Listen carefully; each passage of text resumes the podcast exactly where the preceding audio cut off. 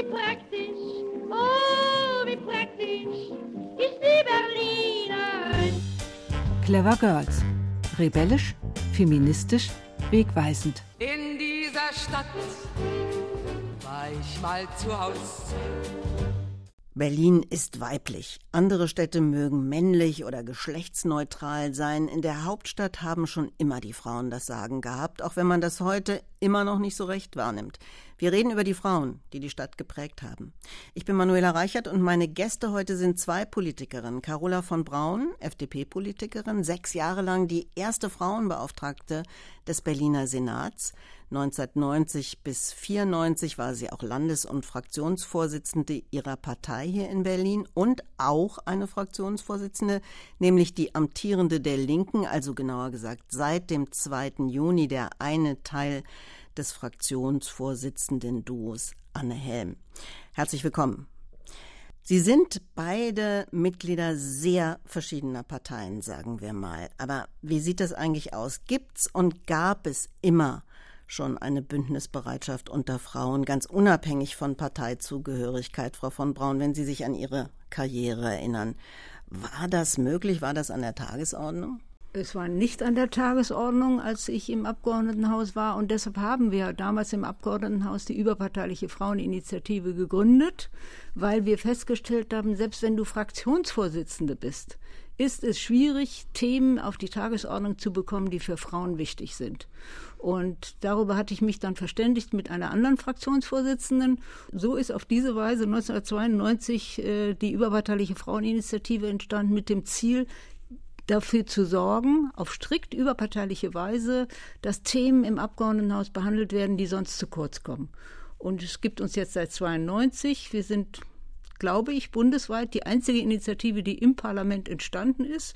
Sogar den Generationswechsel. Also es gibt viele ehemalige Abgeordnete, die noch Mitglieder sind bei uns und auch neue Abgeordnete. Und wir freuen uns sehr, dass unsere Anregungen und Hinweise, Vorschläge auch im Abgeordnetenhaus auf Gehör stoßen. Anne Helm, eine wichtige Sache?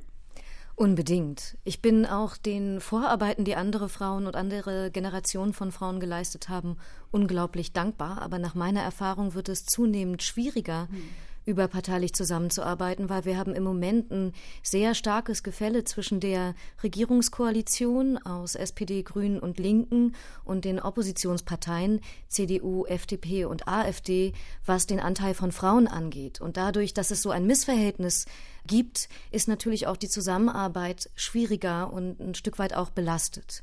Und das finde ich eigentlich sehr schade, weil ich glaube, dass es immer noch sinnvoll wäre und ich auch das Gefühl habe, dass es gerade bei frauenpolitischen Themen durchaus eine Form von Verschwesterung gibt. Genau. Kann ich nur bestätigen. Das war ja auch die Erfahrung. Ne, ja, ne, das, das kann ich nur bestätigen.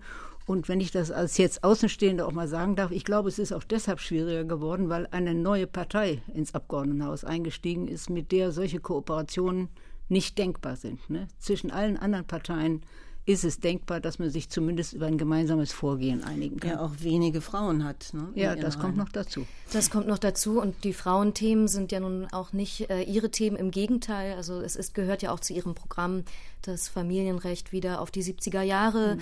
zurückzustellen. Und äh, ich habe ja die Ehre, in dem Gremium zu sein, was die äh, Ehrung im Namen von Luise Schröder vergibt. Und da hat man das eigentlich. Ist eine gute Nachricht. Ja, da hat man eigentlich eine, eine tolle Zusammenarbeit unter Frauen, wo es um, um Frauen in dieser, in dieser Stadt geht, die für Frauen und ihre Rechte und ihre Sichtbarkeit arbeiten. Und auch da habe ich das Gefühl, es gibt eben eine Partei, deren gemeinsames Ziel das eben nicht ist. Und Müssen das macht es schwer. An der Stelle mal sagen, es gibt eben diese wunderbare Luise Schröder Medaille, die hat die Zeitpunkte-Redaktion auch schon mal bekommen, aber vor allen Dingen Carola von Braun auch. Ja, aber sie ist entstanden, weil eine Abgeordnete der Grünen, nämlich Ingrid Lottenburger, äh, damals Mitglied der Grünen, der war das so auf den Senkel gegangen, dass Luise Schröder nicht genug gewürdigt wurde. Und sie hat dann in einem überparteilichen äh, Initiative erreicht, dass das Abgeordnetenhaus gesagt hat, ihr habt recht, da muss was passieren, damit weiter an Luise Schröder gedacht wird. Jetzt haben Sie ja schon gesagt, ähm, Carola von Braun, was sozusagen die folgenreichste Koalition zwischen Politikerinnen verschiedener Parteien waren. Aber als Sie angefangen haben, waren Sie doch noch ziemlich alleine, oder?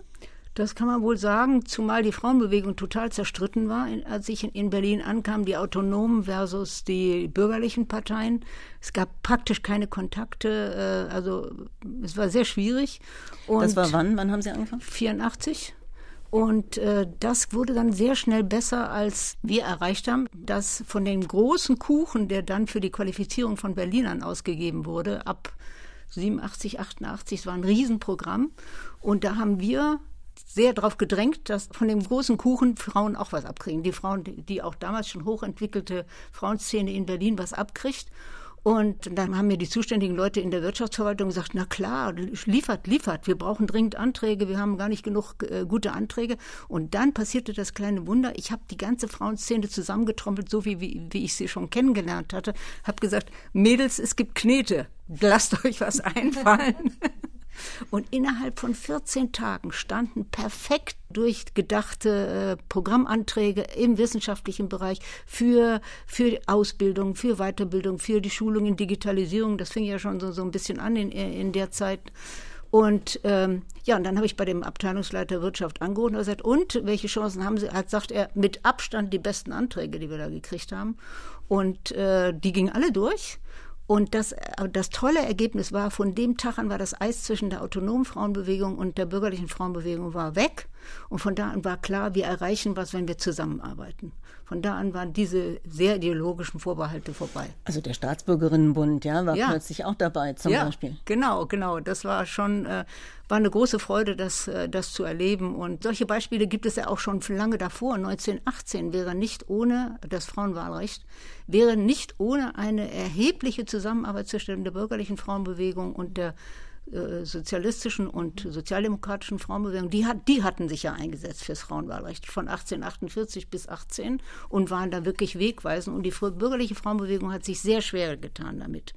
Und dann kommt dieser Rat der Volksbeauftragten, der Kaiser ist gestürzt, äh, der Rat der Volksbeauftragten tagt und dieses reine Männergremium sagt, wir brauchen das Frauenwahlrecht. Und dann brach die blanke Panik bei den bürgerlichen Parteien aus. Die haben gesagt, ups, jetzt müssen wir aber ganz schnell uns auch einsetzen fürs Frauenwahlrecht. Und siehe da, plötzlich hat das alles geklappt, auch weil die Frauen auch über alle Grenzen hinweg gesagt haben, ja, das wollen wir jetzt alle auch gemeinsam. Und das Gleiche später, Artikel 3, der, äh, der Absatz Mann und Frau sind gleichberechtigt, da hat die Elisabeth Selbert unglaublich kämpfen müssen. Da war ja dieses berühmte Männergremium da am Bodensee, wo die, wo die da getagt, die parlamentarische Vereinigung oder wie die hieß.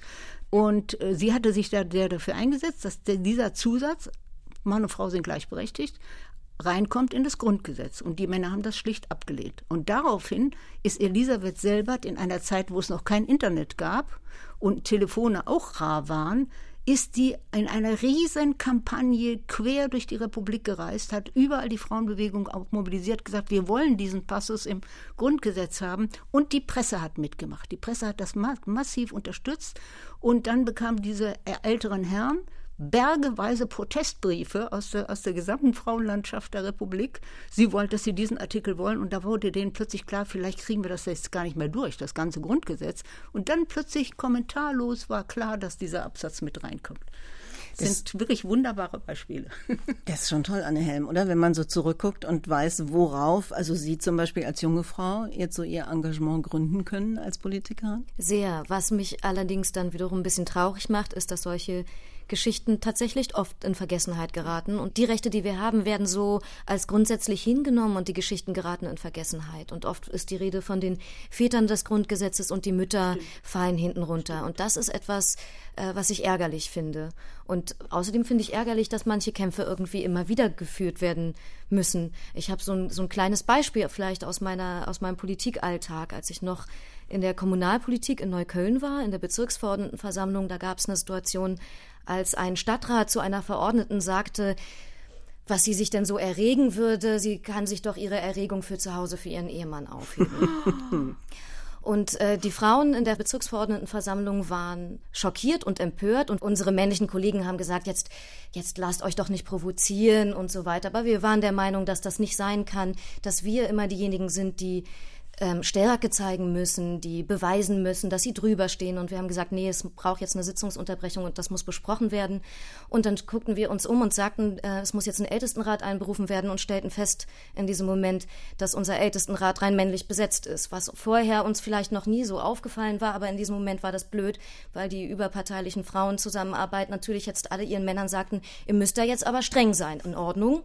Und ähm, dann zogen die sich also zurück, die Herren, und als sie zurückkamen, sahen wir, wie der Vorsteher der Bezirksverordnetenversammlung den Stadtrat auf die Schultern klopfte und ihm sagte, du, ich muss jetzt strenge Worte zu dir sagen. Und dann hieß es, er sei ermahnt worden und dann hatte sich das Thema erledigt. Und das war ein Moment, in dem mir als junge Frau klar wurde, das kann ich nicht zulassen hm. dass rein männlich besetzte Gremien in solchen Situationen zu entscheiden haben, was angemessen ist und was nicht. Und das Ganze ist noch gar nicht so lange her. Und das ist noch nicht so lange her, genau. Ja.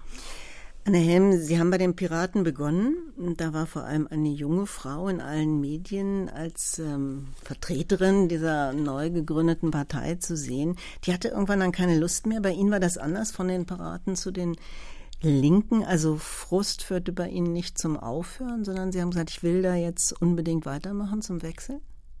Ja, ja aber auch frauenpolitische Fragen waren zu einem großen Teil die, die mich zum Wechsel motiviert haben.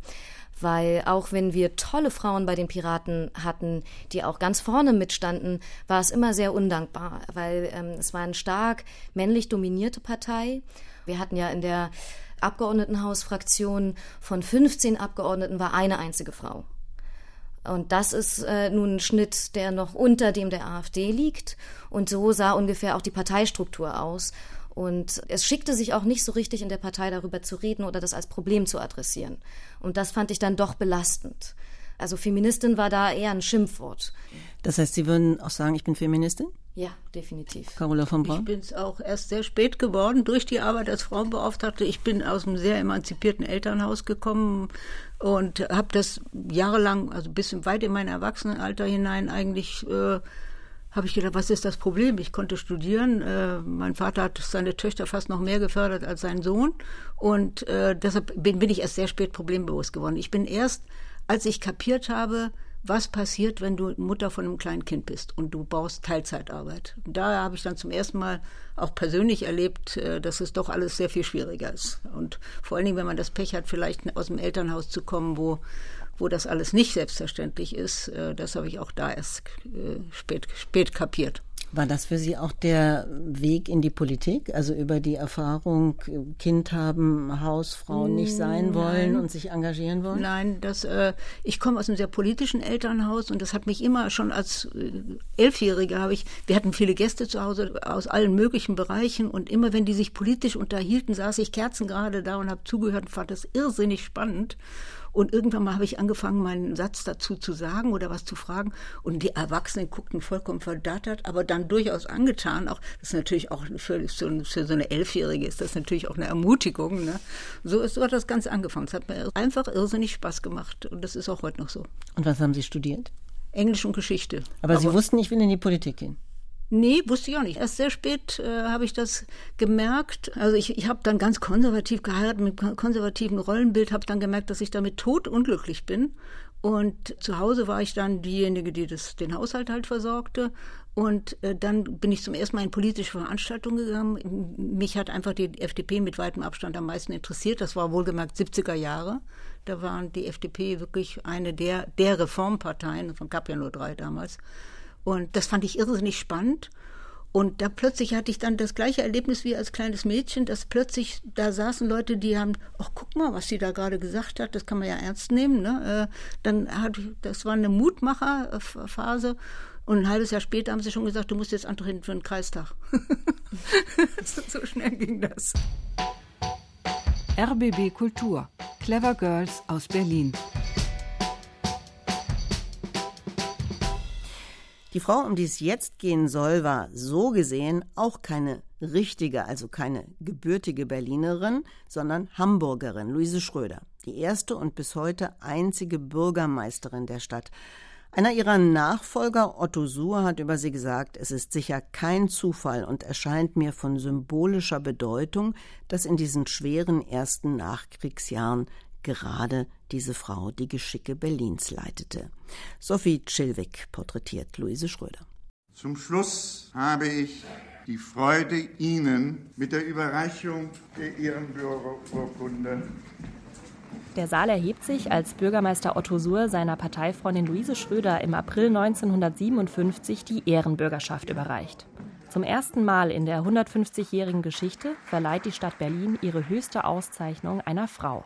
Wenn Sie heute mich so ehren, habe ich gar nicht verdient. Ich weiß, Sie meinen es alle schrecklich gut. Aber ich selber empfinde es anders. Denn diese Jahre, die schwer waren, waren doch auch meine glücklichsten Jahre. Luise Schröder wächst in den 1890er Jahren in Hamburg-Altona auf, als Tochter einer Gemüsehändlerin und eines Bauarbeiters. Sie lernt Stenotypistin, arbeitet als Sekretärin und tritt in die Sozialdemokratische Partei ein. Nach dem Ersten Weltkrieg ändert sich ihr Leben schlagartig. Als damals Friedrich Ebert und seine Freunde erklärten, Männer und Frauen sind gleichberechtigt. Das war der Moment, wo mein Leben einen vollkommen anderen Lauf nahm. Mit den ersten demokratischen Wahlen für alle zieht Luise Schröder als eine der ersten Frauen ins Parlament der Weimarer Republik. Mit Anfang 20 ist sie auch eine der jüngsten Abgeordneten. Bis 1933 setzt sich Luise Schröder für soziale Gerechtigkeit ein. Das erste Mutterschutzgesetz ist ihr Verdienst. Und sie gründet die Arbeiterwohlfahrt mit, die die Not des Ersten Weltkrieges lindern soll. Als die Deutschen die NSDAP mit großer Mehrheit ins Parlament wählen und die Diktatur des Nationalsozialismus beginnt, kehrt Luise Schröder nach Hamburg zurück. Sie wird arbeitslos und überlebt nur, weil sie kurzerhand eine Bäckerei eröffnet. Weil ich zu sehr bekannt war denen, die mich nicht liebten, sondern die mit Recht glaubten, dass ich ihr Gegner war und deswegen gegen mich waren. Eigentlich war ich damals ein politischer Flüchtling.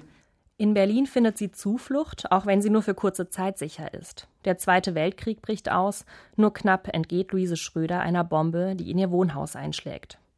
Nach dem Kriegsende kehrt sie zurück in die Politik und prägt die ersten Nachkriegsjahre Berlins wie kaum jemand anderes.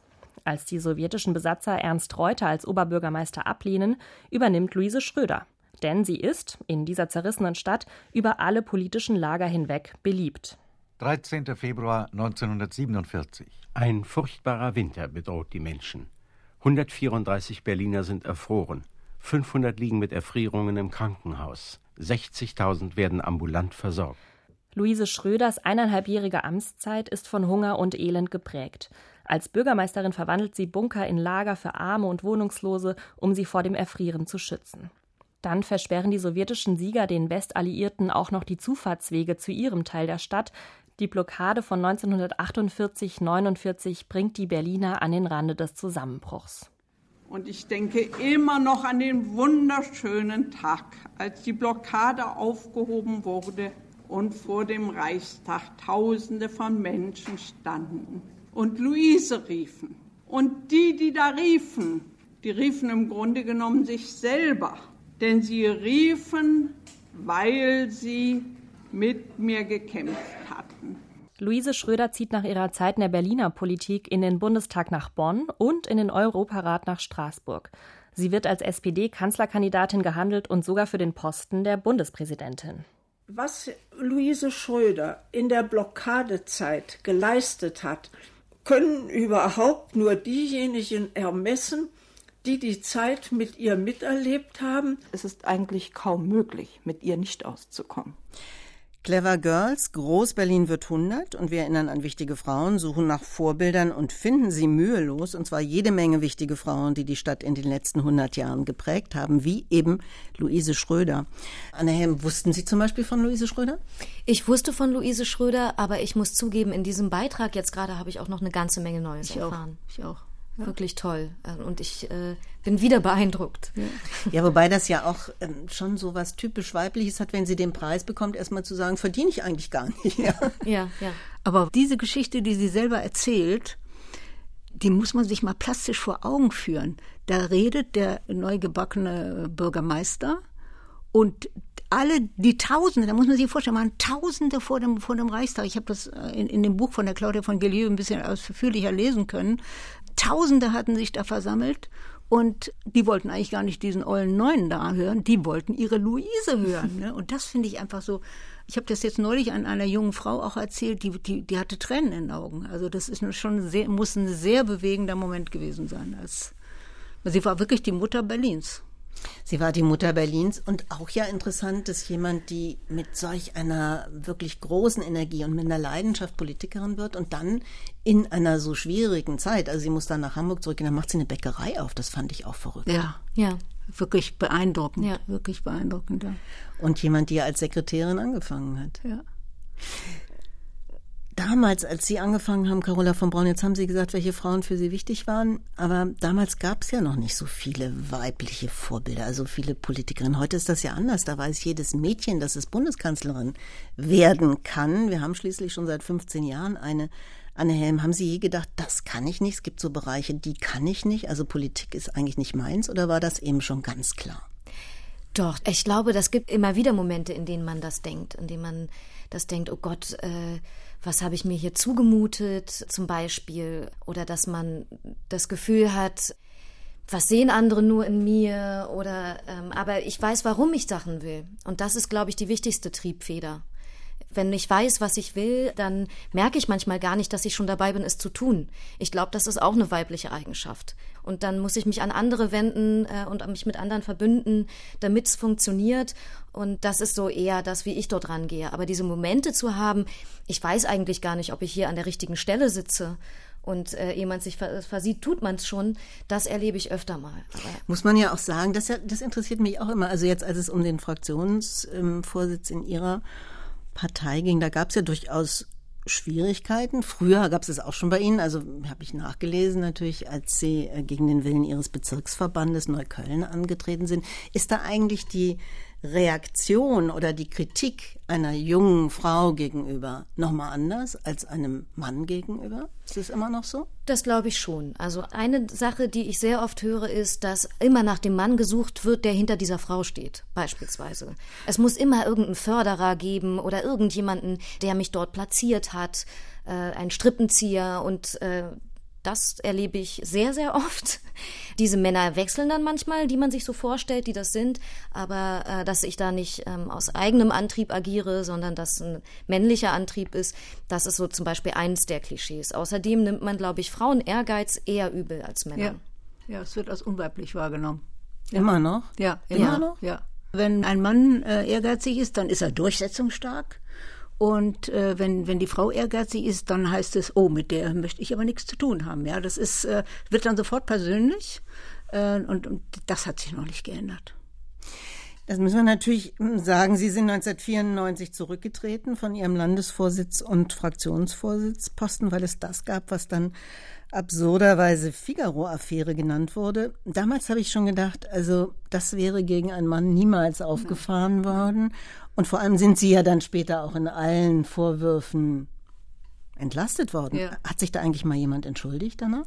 Naja, ich habe schon immer noch äh, viele, viele Freunde in der Partei und äh, wird, äh, aber ich habe mich aus allem zurückgezogen und genau deshalb, weil ich mich jetzt nicht mehr reinhänge in Personalien, äh, wird das auch akzeptiert. Und inzwischen sind vollkommen andere Generationen jetzt auch dran. Also das hat sich schon sehr. Aber die Frage von vorhin, da ist mir eine wunderbare Geschichte eingefallen. Wir hatten während meiner Zeit als Frauenbeauftragte hatten wir eine führende amerikanische Vorsitzende einer großen amerikanischen Frauenbewegung. Die war ja damals noch viel viel stärker als heute. Und die bekam die klassische Frage von Teilnehmerinnen gefragt, warum soll ich mir das antun, so eine Schlacht äh, um Karriere? Das ist ja auch, bekommst du häufig zu, immer noch häufig zu hören von jungen Frauen. Und da antwortet diese Amerikanerin ein wunderbarer Satz, First learn the rules, then change them. Also das ist, das ist doch äh, besser. Erst die Regeln lernen, dann ja, kann man sie verändern. Ja, genau. Und das habe ich ja seitdem überall über vertönt gesagt. Okay, wir ärgern uns darüber, dann lass uns dafür sorgen, was Frau Helm gerade vorhin auch gesagt hat, dass wir mehrere Frauen sind, die das ändern wollen. Und dann kriegt man, auch wenn man überparteilich, wenn Frau überparteilich zusammenarbeitet, dann kriegt man mehr hin, als man vorher glaubt. In Ihrer Partei gibt es nicht so viele Frauen. Nein, das ist, das war in der FDP noch nie besonders ausgeprägt. Das ist ein großer Kummer, muss ich auch wirklich sagen. Aber die jetzige frauenpolitische Sprecherin Maren Jasper Winter, mit der ich auch persönlich befreundet bin, macht einen wirklich guten Job und ich kann gut beurteilen, was für ein harter Job das ist. Das also kann ich bestätigen. Ja. Also manchmal ärgert sie uns auch, meistens auch zu Recht, aber ich habe auch großen Respekt vor der Kollegin. Ja. Das kann ich wirklich bestätigen. Wie ist das in Ihrer Partei, Anne Helm? Ich habe gesagt, Sie sind ähm, durchaus auch angegriffen worden. Da waren die Argumente gegen Sie, ähm, sagen wir mal, unerfahren, war da noch freundlich. Wie steckt man das weg? Ach, ich bin ja nun inzwischen auch einiges gewohnt. Und es fällt ja auch leichter, mir persönlich zumindest, wenn Angriffe unter der Gürtellinie sind, dann haben sie wenig Substanz, die man sich annehmen muss. Und, äh, naja, das klingt jetzt aber ziemlich ähm, abgeklärt. Ich meine, ich denke mir, wenn man dann abends im Bett liegt, ärgert man sich schon ziemlich und ist gekränkt auch, oder nicht? Ja, es gibt so Momente. Es gibt Momente, da, da kränkt es ein. Aber ich glaube, es wäre schwieriger, wenn äh, tatsächlich es äh, substantierte politische Angriffe wären.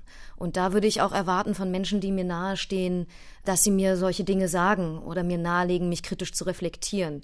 Aber an solchen Dingen, glaube ich, da muss man für sich selbst einen Umgang mit finden. Das ist leider immer noch so. Mit, äh, dass man mit solchen Anwürfen selbst sich überlegen muss, wie nah lässt man das an sich ran? Wen ähm, lasse ich in solchen Momenten an mich heran, wenn es äh, tatsächlich die Momente gibt, wo es einem weh tut oder so? Und äh, das sind dann wenige Menschen und ansonsten findet man seinen Umgang damit.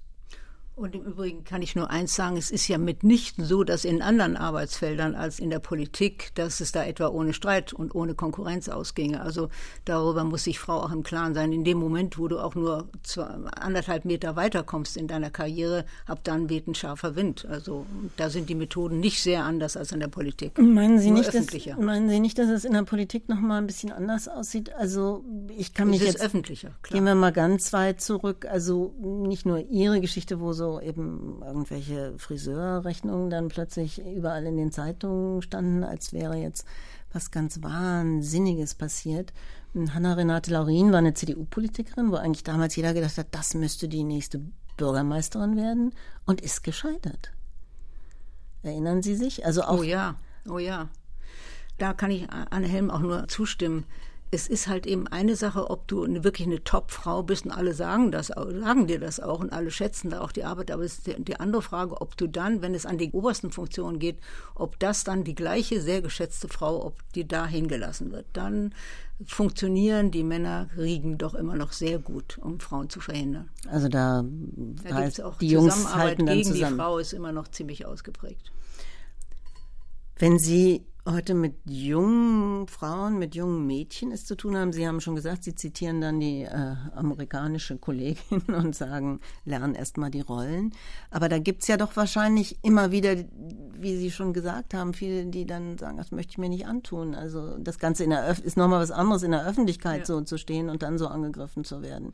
Ich meine, ich kenne auch inzwischen viele Männer, die sich das nicht antun wollen. Das ist ja, eure Generation hat es viel härter noch mit Öffentlichkeit das Internet kommt ja noch dazu, da hast du überhaupt keinen Schutz, da kann ungebremst wirklich, also das, das allerletzte über dich ausgegossen werden, da war meine Generation noch besser dran, muss ich sagen. Ne? Also das ist, ich kann das verstehen, dass Menschen sich davon so abgestoßen fühlen, dass sie da deshalb nicht reingehen wollen. Und das, finde ich, müssen wir alle gemeinsam mit großer Sorge sehen, dass sich nicht mehr, überhaupt nicht mehr genug Menschen dafür bewerben.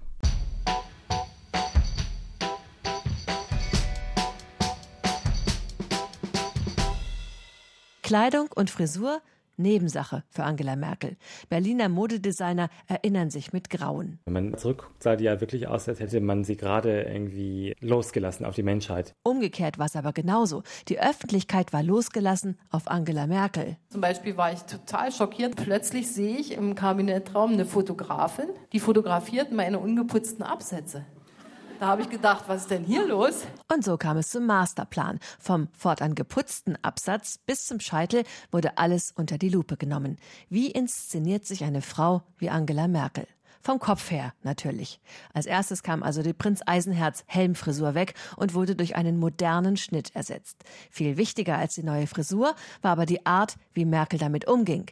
Sie thematisierte es selbst in einem Wahlspot. Jeden Tag lerne ich etwas dazu das Wichtige vom Unwichtigen zu trennen. Wie wichtig eine Frisur sein kann. Da lacht sie, die Kanzlerin. Will heißen, ich kenne das Spiel und ja, ich spiele mit. Es ist aber die Merkel-Variante des Spiels. Ich habe mir immer gewehrt, mir irgendetwas anzuziehen, was ich als nicht angemessen oder als irgendwie überkandidelt empfunden hätte. Die Lösung heißt die bunte Bläserkanzlerin und entspricht in vielfacher Hinsicht dem Wesen Angela Merkels. Zum einen ist es praktisch. Mittlerweile hängt ein ganzer Regenbogen in Merkels Schrank. Für jeden Anlass ist was Passendes dabei. Wie viele dieser Jacken sie hat, weiß sie selbst nicht. Die Farbauswahl dagegen ist oft genau geplant. Wie am Tag nach dem Wahlsieg, als es um einen möglichen Koalitionspartner ging. Ich habe heute früh vor meinem Kleiderschrank gestanden und irgendwie gedacht, rot geht nicht, knallgrün geht nicht. Blau war gestern, was machst du? Ähm, und äh, ich meinte, blaues Jackett war gestern. Blaues Jackett war gestern und dann habe ich mich für was sehr Neutrales entschieden und das bitte ich auch so aufzufassen. Es war dann dunkelgrün, also eher unauffällig. Die bunten Farben setzt Merkel gerne ein, wenn sich die wichtigsten Staatschefs der ganzen Welt versammeln. Dann sticht sie die dunklen Anzugträger aus. Alle sind gleich, nur sie nicht. Auf jedem Foto wird sie so zum Mittelpunkt und sieht für die Deutschen zu Hause doch so aus wie immer. Verlässlich. Die Frau, die jeder kennt, als sei das gar keine Inszenierung. Sehr clever für jemanden, dem Klamotten ansonsten herzlich egal sind. Effi Seibert über den Kleiderschrank der Bundeskanzlerin. Ich finde, sie hat das wirklich genial gemacht, oder? Ja. Also jemand, die sich nicht für Mode interessiert und sagt, gut, ich muss mich dem unterordnen. Die Leute haben offenbar ein Bild, wie man angezogen sein muss. Spielte das bei Ihnen auch eine Rolle? Carola von Braun? Also es gab so ein, ja, Frauen in der Politik dürfen nicht im Kleid und mit hohen Schuhen? Äh, nein, das hat zu meiner Zeit auch schon äh, keine Rolle mehr gespielt. Aber äh, ich habe schon gemerkt, es wird genauer hingeguckt als bei Männern. Und Männer können mit vollkommen verschuckten Jacketts äh, ins Parlament kommen, da redet keiner drüber. Aber wehe, die Frau hat vielleicht nicht ganz frisch gewaschene Haare oder das wird alles sehr viel genauer äh, beobachtet. Ich fürchte, das ist auch noch nicht viel besser geworden. Also da muss Frau dann einfach ab einem bestimmten Punkt gelassen drüber stehen. Wenn sie ihren eigenen Stil gefunden hat, dann dran halten. Wobei müssen wir auch dran erinnern, 1970 war es erst, dass die erste Frau in Hosen im Bundestag. Ich kann mich erinnern, oh, die Sie können sich erinnern? Das war ja. ein Skandal, ja. ja. ja. Wie muss man angezogen sein, wenn man ernst genommen werden will, oder spielt das keine Rolle? Doch, ich glaube, das spielt eine Rolle. Ja. ja. Ich tue mich damit nicht so wahnsinnig schwer. Ich persönlich habe eine sehr große Bandbreite, wie ich mich gerne kleide. Also ich kann auch Hoodie und äh, zerschlissene Jeans, aber ich mache mich auch gern mal schick. Immer so, wie ich mich fühle. Also aber ziehen Sie sich an, so wie Sie sich fühlen, wenn Sie wissen, Sie haben eine Sitzung im Abgeordnetenhaus oder nicht doch so, ja, ich will was sagen, äh, dann muss ich mich anders anziehen? Na, das hat ja was durchaus miteinander zu tun, wie ich mich fühle und wie ich wahrgenommen werden möchte. Ich möchte ja so wahrgenommen werden, wie ich mich fühle. Und wenn ich mich äh, so fühle, wie als äh, habe ich was zu sagen und ich möchte auf Augenhöhe mitsprechen, dann äh, kleide ich mich entsprechend. Nämlich, Aber, was ziehen Sie dann an? Ähm, meistens eine Bluse, eine Hose und äh, Absätze, in denen man den ganzen Tag auskommt. Aber schon Absätze, weil ich sehr klein bin. das ist so, wie ich in solchen Situationen meistens gekleidet bin. Aber meine Erfahrung ist, das ist nicht primär das, worüber ich jetzt ähm, eine Ungleichbehandlung von Frauen in der Politik ausmachen würde. Also so oft ist das nicht Thema. Wenn man mal zum Beispiel einen Ausschnitt trägt oder so, dann kann es sehr schnell zum Thema werden. Mhm. Das ist auch furchtbar nervig, weil man dann irgendwie denkt, so, hast du gehört, was ich gesagt habe? Ähm, aber in der Regel, glaube ich, ist das nicht, äh, ist das nicht so sehr, also ich habe damit nicht so ein großes Aber Problem. ist doch verrückt. Also wahrscheinlich erinnern wir uns alle noch ähm, an das Dekolleté der Bundeskanzlerin, als sie in Bayreuth äh, ja. irgendwie mal in einem schicken Kleid da Über die ganze Aufführung schrieb kein Mensch mehr nur noch über den Ausschnitt der Kanzlerin. Theresa May, ihre Liebe zu Schuhen war ein unglaubliches Thema. Ich meine, weiß nicht, was für Schuhe der jetzige ähm, trägt. Das interessiert überhaupt ja. dann niemand. Ja, Bei genau. uns, wen, wer fällt uns da ein? Also die Beauftragte der Bundesregierung für Digitalisierung, Dorothee Bär, die trägt gerne High Heels, weiß ich auch, habe ich irgendwo gelesen, war ein Thema. Also also insofern hat sich noch nicht so viel geändert. Ne? Es ist, wird schon anders hingeguckt äh, bei Frauen. Ne? Nee, aber um ernst genommen zu werden, das war ja das, was mhm. Sie gesagt haben. Da zieht man sich seriös an, da hat man den Hosenanzug im Zweifel an. Ich finde, Franziska Giffey macht es anders. Die kleidet sich irgendwie offensichtlich gerne, hat gerne Kleider an, interessiert sich darum. Ja, nicht so besonders, ist nicht ihr Thema. Ich habe den Eindruck, sie hat ihren Stil gefunden. Ne? Ich glaube auch nicht, dass sie den noch ändern wird. Also. Mode ist das eine. Zum Schluss, wenn wir über ähm, Politikerinnen in Berlin reden, ist Mode das eine, Privatleben das andere. Da ist die Bundeskanzlerin doch auch irgendwie ein Vorbild, oder nicht, Frau von Braun? Also, dass man sagt, ich mache Politik, aber mein Privatleben ist mein Privatleben. Das finde ich vorbildlich, muss ich wirklich sagen. Das muss aber auch gelingen und da muss auch die Presse mitspielen. Also, es gibt Beispiele, wo das von der Presse nicht durchgelassen wurde. Wenn dann irgendwas passiert war in der Familie, dann war eben die Kamera da doch vom, vom Gartentor. Ne? Das äh, schon äh, Sie hat ja wohl auch äh, zusammen mit ihrem Mann da auch ein ganz eisernes Regime. Wer jemals das verletzt und da irgendwie intimere Aufnahmen oder näher ranrückt, äh, der hat keine Chance mehr, irgendwo noch ein Interview mit ihr zu kriegen. Ne? Anne Helm, gab es das bei Ihnen schon mal, dass irgendeine Anfrage kam von einer ähm, Zeitung und gesagt, wir würden Sie gerne mal zu Hause? Und wie ist das eigentlich? Ähm, ist Ihr Mann genauso engagiert, genauso attraktiv? Keine Ahnung, was man dann so fragen kann. Äh, ne, nicht, nein, bisher noch nicht. Ich würde aber nicht ausschließen, dass das noch kommt. Was aber oft versucht wird, ist, dass über meinen Mann versucht wird, an mich heranzutreten. Da wehrt er sich auch ganz vehement dagegen, aber das ist auch was, was so typisch ist, irgendwie, äh, habe ich den Eindruck. Ich glaube, umgekehrt wäre das vielleicht nicht so oft der Fall. Aber sehr viele wenden sich mit strategischen oder politischen Anliegen an ihn, um, weil, wenn sie eigentlich an mich herantreten wollen und er muss das ähm, sehr vehement abwehren. Und ich, ich verbitte mir das auch immer wieder mhm. und gestatte ihm da auch nicht, äh, in meinem Namen zu sprechen. Ist in Trotzdem der gleichen Partei wie Sie, müssen wir sagen, an der Stelle. Äh, das ist richtig, genau, ja. Ähm, aber nicht in der gleichen Funktion und äh, ich muss natürlich auch für meine Fraktion sprechen und äh, deswegen lege ich da großen Wert drauf. In derselben Partei, nicht in der gleichen, sondern in derselben, müssen wir an der Stelle sagen. Korrekt. Politikerin in Berlin, politische Vorbilder für Frauen und Mädchen in Berlin. Luise Schröder, immer noch eine? Ein Vorbild? Ja, Luise Schröder, ich glaube, von der können viele Frauen was lernen. Mein persönliches politisches Idol ist Petra Pau, mein Idol und meine Freundin. Und es gibt viele andere. Luise Schröder ist auch, also wenn, wenn man sich mit dem Lebenslauf befasst hat und sich klar macht, in was für Jahren sie Bürgermeisterin war, wo wirklich halb Berlin verhungert, schon, also dem Hungertod nah war. Und sie war die absolut vergötterte Mutter der Stadt. Das, das, diese Rolle musste erst mal ausfüllen. Clever Girls, der Podcast von RBB Kultur aus Berlin, rebellisch, feministisch, wegweisend. Meine Gäste waren Carola von Braun von der FDP und Anne Helm von den Linken. Ich bin Manuela Reichert und in unserer nächsten Folge wird Käthe Frankenthal im Zentrum stehen, die 1914 als eine der ersten Frauen in Deutschland die Zulassung als Medizinerin bekommen hat und sie war auch eine der ersten, die sich für Verhütung einsetzte. Wenn Sie keine der wichtigen Berlinerinnen verpassen wollen, abonnieren Sie Clever Girls in der ARD Mediathek oder unter iTunes oder Sie schauen unter unserer Website RBB Kultur Clever Girls nach.